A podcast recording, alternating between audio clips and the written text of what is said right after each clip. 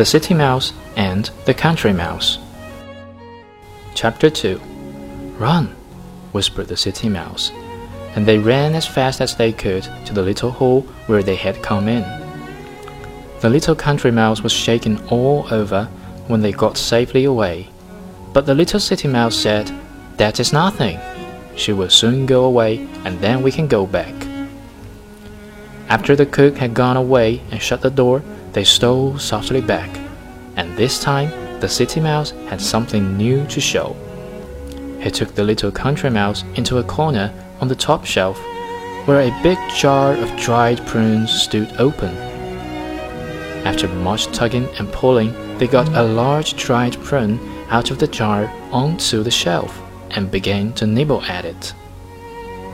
This was even bigger than the brown sugar.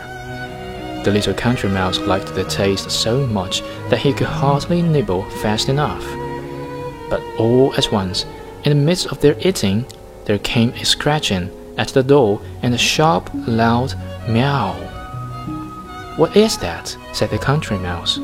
The city mouse just whispered, shh, and ran as fast as he could to the hole.